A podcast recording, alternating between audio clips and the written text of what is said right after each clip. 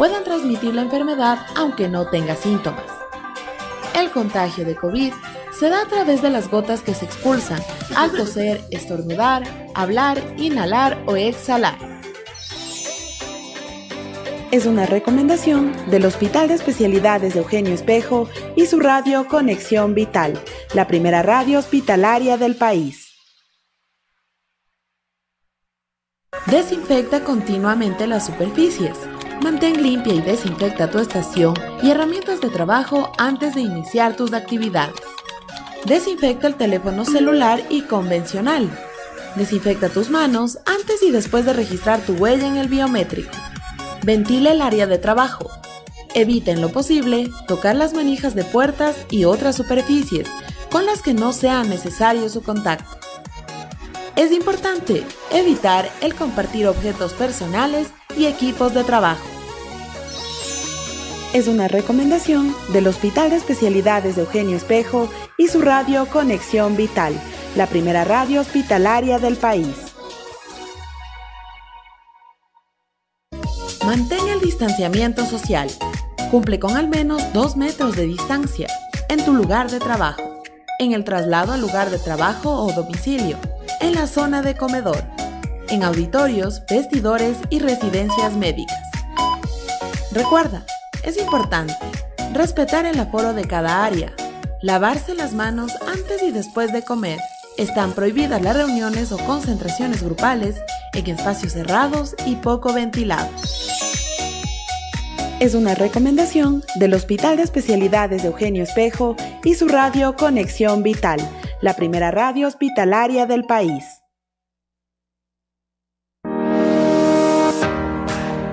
Usted está escuchando Conexión Vital, la primera radio hospitalaria del país.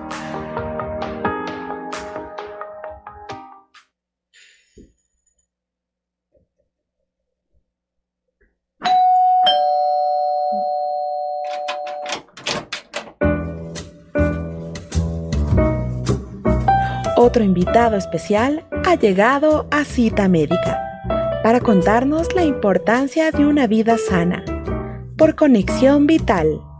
Bienvenidos.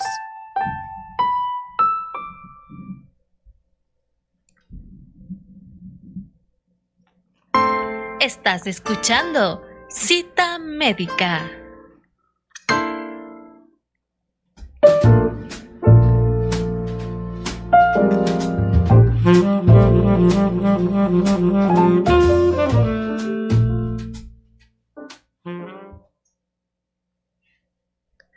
Buenos días y bienvenidos a una nueva cita médica, su espacio de salud de Radio Conexión Vital del Hospital de Especialidades de Eugenio Espejo.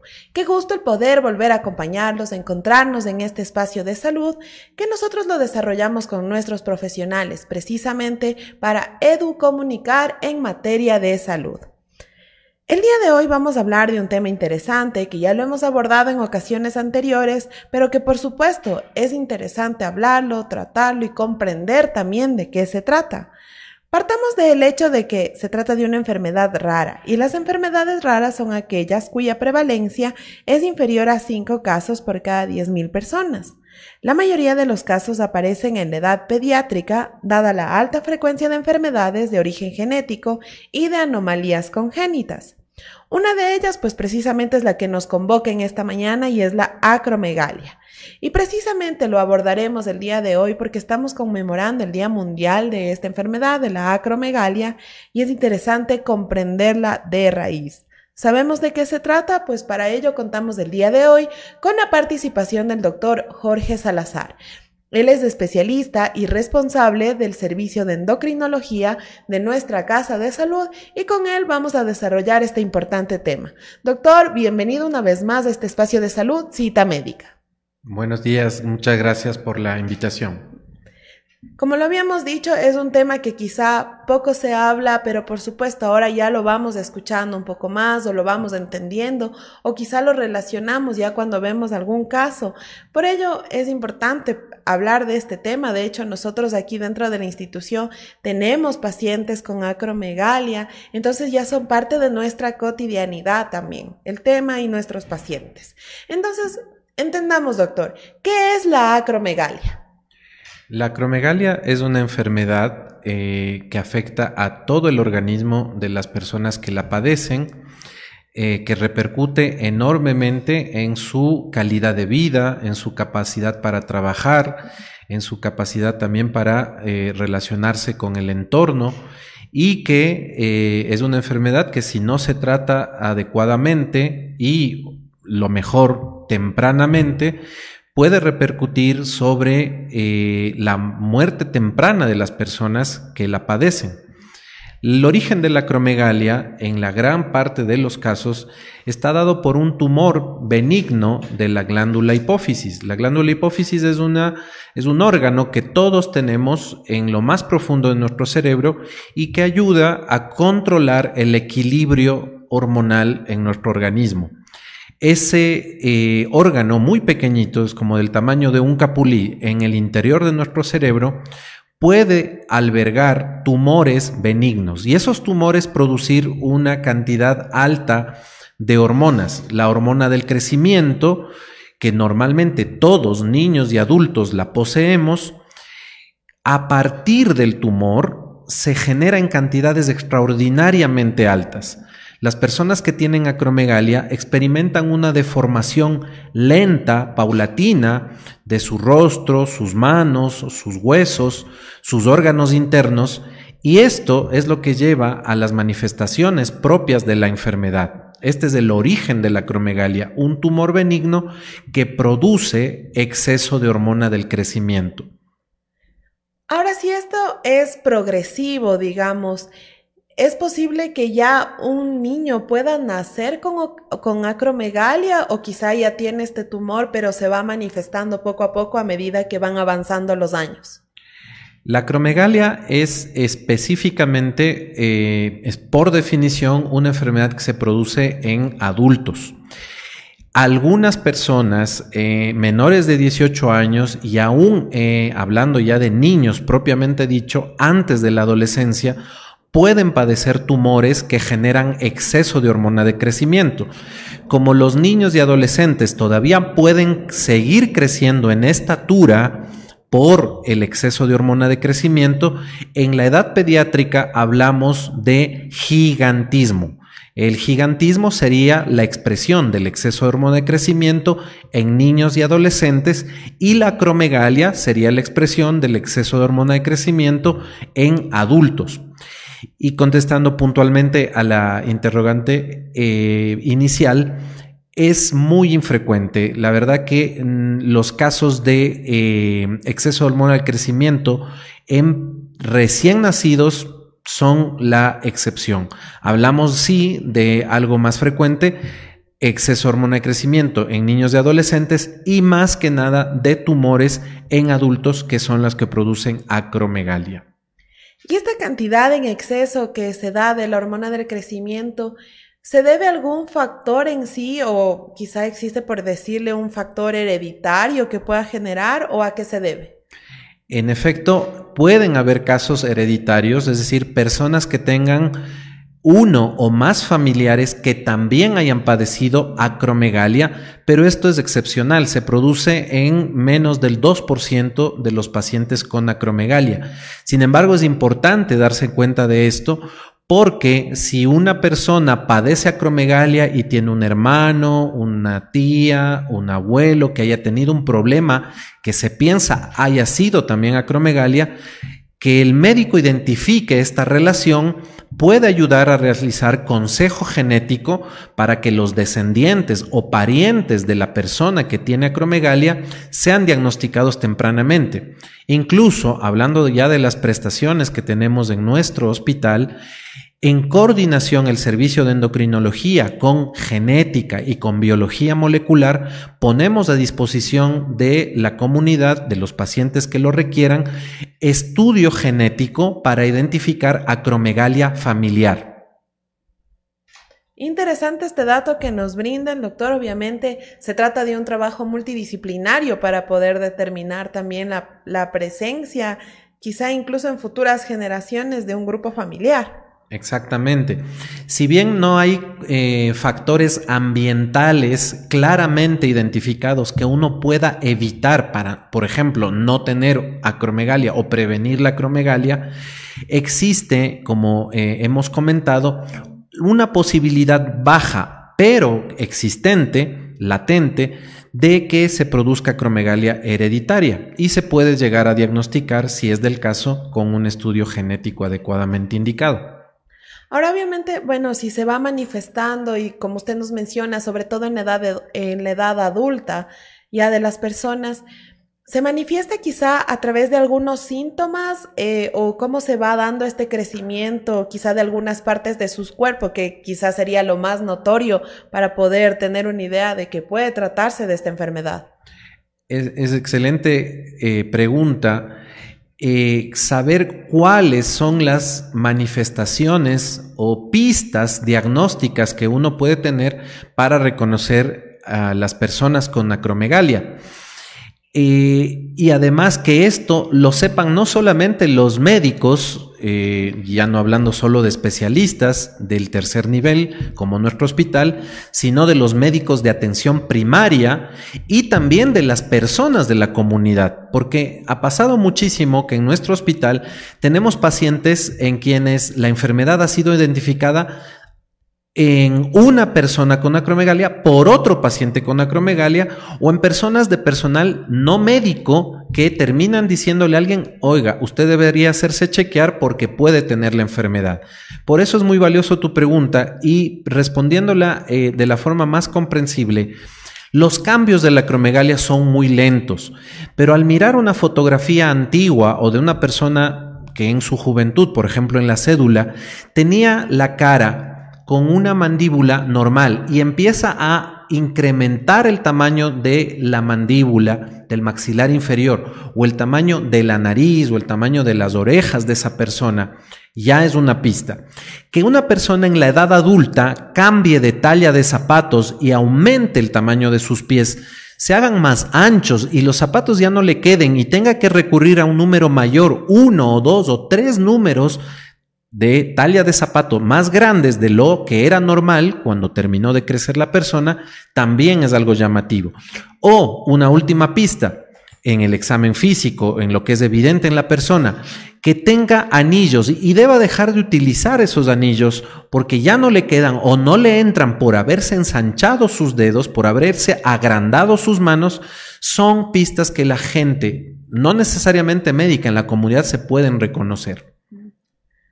Ahora, pero puede suceder, ¿no? Y quizá me imagino en lugares de, del campo, por así decirlo, que quizá ya mm, no le prestan mayor atención, eh, obviamente tal vez por desconocimiento. ¿Qué sucede en el caso de, de estas personas que Tal vez sí se dan cuenta, notan cambios, pero los pasan por desapercibido. Es posible que la acromegalia sea una enfermedad que no sea tratada y que la persona pueda seguir en su diario vivir. Lamentablemente esa es una realidad en nuestro hospital eh, como parte del conocimiento profundo que queremos tener de los grupos de pacientes que, atendemos. Eh, el grupo de personas con acromegalia, alrededor de 80 personas, eh, se han recabado datos acerca de ellos y sabemos que la demora en el diagnóstico con acromegalia está entre los 5 a los 20 años de retraso en el diagnóstico. Como tú nos dices, eh, los cambios tan paulatinos, tan lentos que se presentan en el aspecto de las personas, pueden retardar el diagnóstico, tener una alarma, saber que existe la enfermedad y que tanto nuestros eh, médicos en formación, antes de que se gradúen, cuando ya se gradúan y se forman con nosotros, como los médicos de todas las especialidades, no solo medicina interna y endocrinología, sino en cualquier especialidad, desde pediatras hasta traumatólogos, desde cirujanos hasta eh, médicos de atención primaria, todos debemos saber que la acromegalia existe y propender a un diagnóstico más temprano. Importante la entrevista que estamos desarrollando el día de hoy. Gracias por ya empezar a enviarnos sus comentarios. Enviamos un saludo al señor Hernán Chimarro. Él nos dice felicidades, doctor Jorge Salazar. Buen programa. Gracias por informarnos. De parte del grupo de pacientes con acromegalia del Hospital de Especialidades de Eugenio Espejo. Un saludo para usted, doctor, de parte de nuestros pacientes. Y bueno, y el doctor nos está dando algunas pistas muy acertadas de cómo nos podríamos dar cuenta si una persona eh, empieza a presentar algunos signos o algunas manifestaciones. Nos ha hablado y el doctor del crecimiento de alguna parte del cuerpo eh, y esto en relación a fotografías anteriores para podernos dar cuenta de que hay algún cambio o en el uso también de las tallas de los zapatos. Si nos está creciendo unos dos, tres, o, tenemos, mejor dicho, esta necesidad de usar dos, tres, cuatro tallas más de las que normalmente teníamos, o el uso de anillos, si es que ya no nos calza el anillo, pues puede ser alguna de estas manifestaciones la que ya nos dé cuenta de que se está presentando esta enfermedad. Vamos a hablar ya un poco más sobre el tratamiento de la enfermedad, porque es importante mantenernos informados. Regresamos en breves minutos luego de una pausa.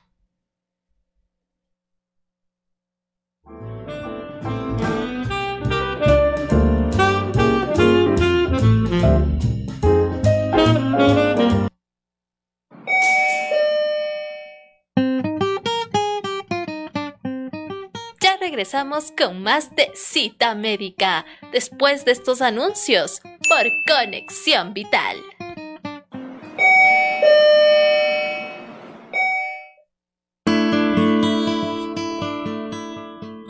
La medicina cura, la naturaleza sana. Este es un mensaje de Conexión Vital, la radio del Hospital de Especialidades Eugenio Espejo.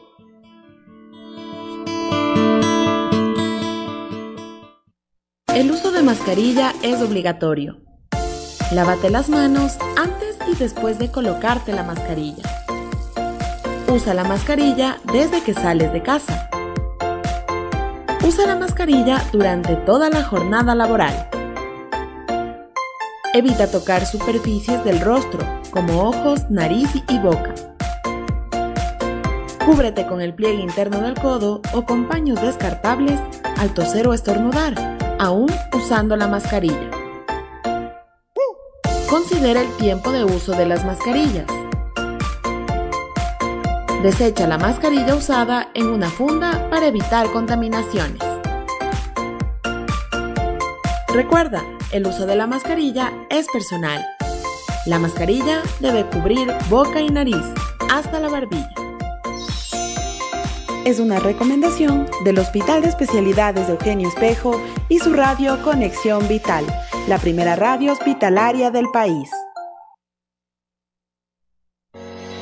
Nosotros al ser un hospital de tercer nivel sí vemos patologías un poco más complicadas, de córnea, queratocono, pacientes con glaucoma y también pacientes que tienen alteración a nivel de la órbita, oftalmopatías distiroideas, tumores orbitarios, entre otras. Son muchas las medidas que podemos tomar en cuenta para tener un correcto funcionamiento de, de, las estructuras que nos ayudan a que todo nuestro sistema visual funcione de una manera adecuada tener en cuenta que siempre los controles oftalmológicos deben ser eh, una prioridad. Deberíamos realizarlo todos por lo menos una vez al año en pacientes adultos que no tengamos ninguna complicación ni ninguna patología. Con el transcurso de los años sí se empiezan a presentar diferentes eh, enfermedades o alteraciones en el sistema visual. Son eh, circunstancias que se pueden controlar y que hasta cierto punto podemos decir que es normal que a partir de los 40 años tengamos este déficit de visual, que es más en la visión cercana, en la visión de lectura. Cuando estemos utilizando la computadora por mucho tiempo, cada 20 minutos deberíamos descansar y fijarnos durante 20 segundos a algún objeto que esté colocado a 20 metros de distancia más o menos para de esta manera ayudar a, que esta resequedad ocular que se va a producir por la falta de parpadeo y por el uso excesivo de las pantallas pueda ser eh, controlada de cierta manera.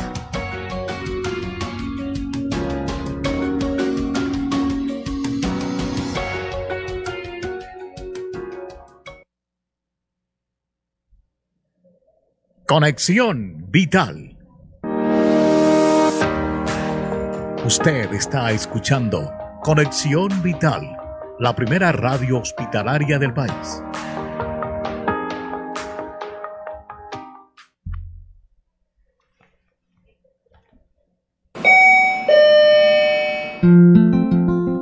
Estamos de vuelta con más de cita médica por Conexión Vital.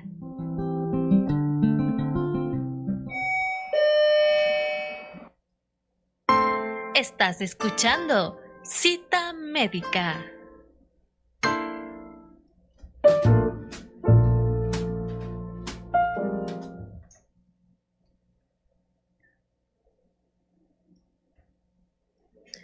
Gracias por continuar en nuestra sintonía. Este es su programa Cita Médica. Les agradecemos a quienes nos van haciendo llegar sus mensajes, saludos a través de nuestra línea de WhatsApp en el 097 97 22 45 9. Les recordamos que estamos siendo transmitidos en vivo a través de nuestra cuenta oficial de Facebook como arroba R Conexión Vital.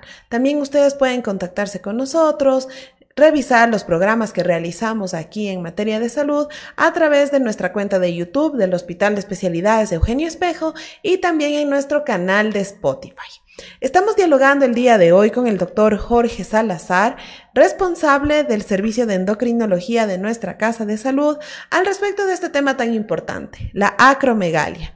Y el doctor nos había hablado de algunas manifestaciones, signos que se pueden dar y también la comprensión de este tema como tal. Ahora, doctor, bueno, ya habíamos dicho que partimos quizá de este reconocimiento de los cambios que se pueden dar en nuestra fisonomía. Ahora bien, ¿cómo se diagnostica ya la enfermedad? ¿Se recurre a algún examen? ¿Qué es lo que se realiza? En el siguiente paso, después de que una persona consulta por los cambios que habíamos mencionado, también pueden surgir otras molestias. El paciente puede tener dolores eh, articulares, dolores de las articulaciones como manos, codos, hombros, caderas, rodillas, dolor de espalda. Y se pueden sumar enfermedades como diabetes, hipertensión, enfermedades de las arterias coronarias y eh, también bocio, son múltiples las presentaciones, como decíamos ah, en un inicio, de la acromegalia, porque es una enfermedad que no afecta solo al tamaño de los eh, de, partes del cuerpo, internas y externas, sino que hace que el cuerpo de la persona funcione anormalmente. Con todas estas eh, evidencias, de la persona se tiene que realizar un examen de sangre. El examen de sangre para el diagnóstico de acromegalia se realiza acá en el hospital, también tenemos en nuestro laboratorio la capacidad de realizarlo y pues lo vamos a mencionar, se llama IGF-1. IGF-1 es el examen de sangre que se debe realizar en la mayoría de los pacientes como primer y único estudio de sangre para corroborar la posibilidad de acromegalia. Cuando alguien tenga la sospecha clínica, si esta IGF-1 es alta, entonces tendremos un diagnóstico presuntivo, pero ya muy, muy seguro. Y el segundo el recurso diagnóstico es realizar una resonancia magnética, que es un examen de imagen avanzado para observar la ubicación y el tamaño de la glándula hipófisis y si a ese nivel hay un tumor hipofisario. Actualmente también ya contamos con la resonancia magnética simple y contrastada como debería ser realizado el examen aquí en nuestro hospital. Una vez diagnosticada la enfermedad, ya ustedes ya tienen este diagnóstico certero, se recurre a tratamientos. ¿Qué tratamientos hay? Porque me imagino que existe los pacientes en los que la enfermedad ha avanzado ya bastante, pero también en quienes se van dando recién las primeras manifestaciones, los primeros síntomas. Entonces, de acuerdo a ello, debe variar también el tratamiento. ¿Qué alternativas tienen los pacientes? En efecto, lamentablemente, y como decíamos, las personas llegan después de muchos años de que han padecido la enfermedad y como la base de la enfermedad es un tumor en la hipófisis, el tumor benigno que se encuentra en la hipófisis suele ser grande. Grande es que un tumor tenga más de un centímetro. En estas condiciones hablamos de un macroadenoma hipofisario. Desde luego, el tratamiento curativo por excelencia en las personas que tienen acromegalia es la cirugía. La cirugía que dependiendo del tamaño tumoral, dependiendo de cuánto esté afectando las estructuras internas del cerebro, puede ser realizada por vía nasal. Se introducen pequeñas eh, cámaras a través de la nariz y desde allí se puede llegar al tumor que está en el cerebro sin abrir el, cráneo. En algunas personas también los neurocirujanos y nuestro equipo de neurocirugía es excelente. Yo pienso que contamos con los mejores neurocirujanos del país en, la, en el campo de hipófisis y de tumores en general del sistema nervioso central también se puede hacer un abordaje transcraneal, es decir, en tumores muy grandes, abrir el cráneo para llegar al tumor. Esta es la primera, eh, como he dicho, el primer tratamiento porque la expectativa de curación existe cuando se hace una cirugía. Tumores muy grandes en donde, independientemente de la calidad de nuestros neurocirujanos, no se puede llegar a sacar todo el tumor, existe también tratamiento con medicamentos. El tratamiento con medicamentos incluye una pastilla que se llama cabergolina e incluye una inyección que se llama octreotide, ambos también a disposición de los pacientes que lo requieran que eh, eh, llegan a nuestro hospital con acromegalia. Doctor, tenemos una inquietud en este momento y es al respecto de las cirugías.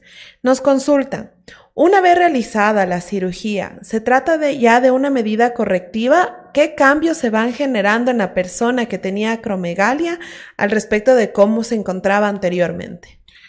Es importante mencionar que cuando la cirugía ha sido exitosa, reduciendo los valores de IGF-1 y de GH, o sea, hormona de crecimiento, a lo normal, la persona iguala eh, su riesgo de morir ya no está incrementado y se iguala al de las personas que no tienen acromegalia.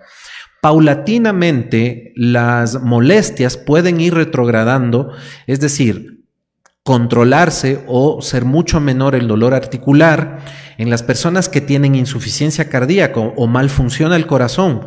Por la acromegalia, el corazón puede recuperar su capacidad de funcionar normalmente. Las personas que tenían diabetes producida por la acromegalia o hipertensión producida por la acromegalia pueden incluso curarse de su diabetes o su hipertensión o, en el caso de no curarse, requerir mucho menos tratamiento. Es por eso que en la medida de lo posible hay que o curar la acromegalia con cirugía u otros recursos o controlarla lo mejor posible con medicación. El paciente que ha tenido esta enfermedad y que, bueno, ya tal vez se ha sometido a la cirugía, obteniendo resultados exitosos, correctivos, de igual forma, ¿sigue en el transcurso de su vida con un tratamiento a través de medicamentos o ya, si se corrigió, se va sintiendo mejor, ha pasado y debe despreocuparse? En general, los pacientes que eh, llegan a la remisión, pueden ser dados de alta para el seguimiento en eh, hospitales de segundo nivel. Algunos pacientes por las em, complicaciones que pueden quedar luego de la acromegalia y si esta no se resolvió por completo, deberán tener un seguimiento a largo plazo con endocrinología. Doctor, una consulta más que tenemos aquí y nos preguntan, ¿hay alguna forma de prevenir esta enfermedad? O sea, estaríamos hablando de tratar de controlar este tema de la cantidad de, de hormonas, quizás del crecimiento. ¿Se puede? En general, no. Es una enfermedad que proviene del crecimiento anormal de células de la hipófisis, como hemos dicho. Ahí se genera un tumor. Y las personas que tienen acromegalia actualmente, como seamos un gran grupo de, de personas que nosotros seguimos acá, ellas no han hecho nada que pueda haber producido la enfermedad.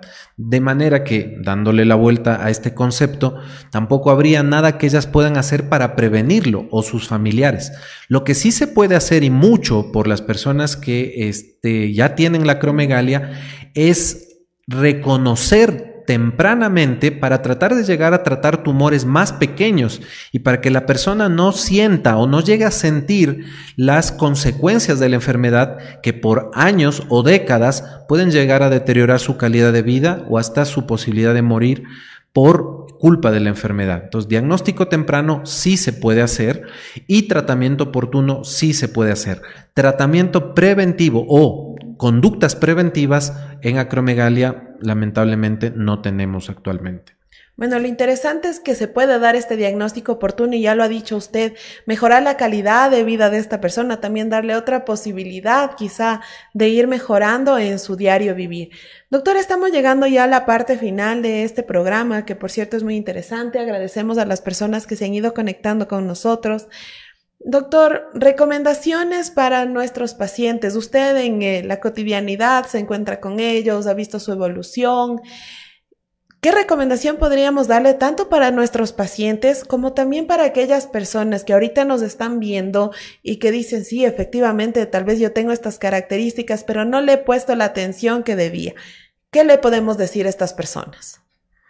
Eh, lo principal, creo yo, es que la comunidad se informe de, la mm, existencia de la acromegalia como una enfermedad devastadora que podamos dar el apoyo no solamente a los pacientes, sino a su grupo familiar, que tengamos una eh, relación empática con los pacientes que acuden a, nuestros servicios y que les procuremos la mejor atención, como intentamos en el hospital, multidisciplinaria y asegurando en el largo plazo la disponibilidad de tratamientos y de eh, mecanismos de diagnóstico.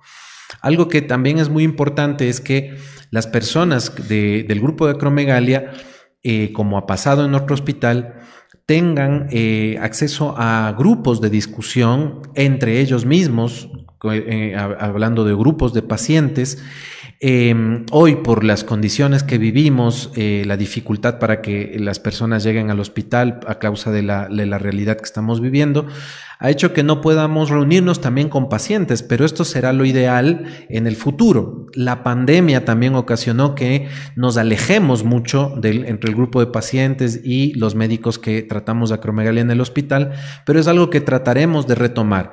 ¿Para qué? Para que ellos nos cuenten directamente sus inquietudes, sus necesidades y que nosotros como grupo médico y el hospital como institución les pueda brindar lo mejor, lo que ellos nos, eh, nos eh, hagan saber que requieren en forma más urgente.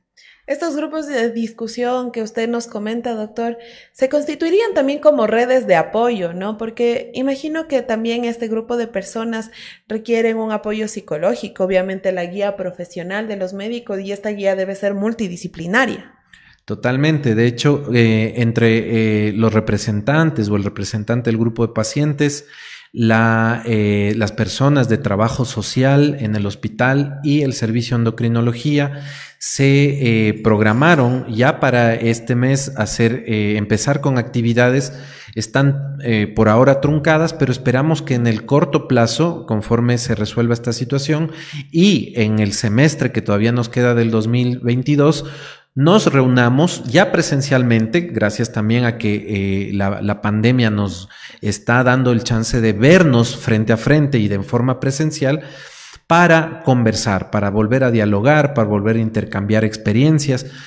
Yo digo que nosotros los médicos aprendemos de los pacientes, no podemos eh, aprender solamente de los libros o de la información que, nos llega a través de la, del Internet, sino de los pacientes en el día a día y esto es lo que agradecemos y agradecemos también su paciencia y agradecemos también su comprensión y el, la experiencia de eh, aprendizaje mutuo que es invaluable entre el grupo de personas con acromegalia y las personas que estamos a su cuidado. Interesante ello, el día de hoy hemos hablado sobre la acromegalia. Ya vemos que esto va más allá también del diagnóstico médico, de las redes de apoyo que se pueden ir consolidando y obviamente del diagnóstico oportuno, como ya lo ha dicho usted, doctor, para mejorar la calidad de vida de este grupo de personas. Queremos enviar un fuerte saludo a las personas que se han conectado con nosotros a lo largo del programa. Eh, saludamos a María Albertina Coloma, Blas Bernardi, Joana Caiza, Andrea Galiardo, Olivia Montero, a Hernán Chimarro, gracias igual por sus comentarios, a María Casañas, Fernando Luis, Cristina Costa, Andrés Francisco, Kevin Chicho, Tania Barragán, Isra Barona, a María Augusta Albuja, quien de hecho nos dice felicidades por su apoyo para la comunidad, es una gran labor. El grupo de pacientes de acromegalia Quito enaltece su vocación y nunca olvida su acertada orientación para el tratamiento médico. Muchas gracias. Eh, precisamente la licenciada trabajó con nosotros aquí en la institución, muy de cerca de este grupo de pacientes de acromegalia, así que quién mejor que ella para conocer el trabajo que se ha venido realizando a lo largo de los años. Y por supuesto, doctor, agradecerle a usted por su participación, por despejar nuestras inquietudes y ayudarnos a conocer un poco más al respecto de este importante tema de salud. Fue un placer y siempre eh, este tipo de actividades redundan en eh, un beneficio para la comunidad, para el grupo de pacientes y también para nosotros como institución. Eh, las aliento a seguir y muchísimas gracias. Gracias, doctor. Y bueno, esperamos contar con su participación con algún otro tema en futuras ocasiones. Muchas gracias. De esta manera nosotros llegamos a la parte final de cita médica, no sin antes recordarles que ustedes pueden estar al pendiente de nuestras transmisiones a través de nuestra cuenta de Facebook, también en YouTube, en Spotify y también tenemos un canal de TikTok a través del cual llegamos con lo más resumido al respecto de estos temas de salud que son importantes para ustedes, para su entorno. Les agradecemos, el día de hoy nos acompañó Cristina Lara en el control técnico y Jessica Pazmiño en la conducción hasta una nueva cita médica. Una excelente jornada para todos.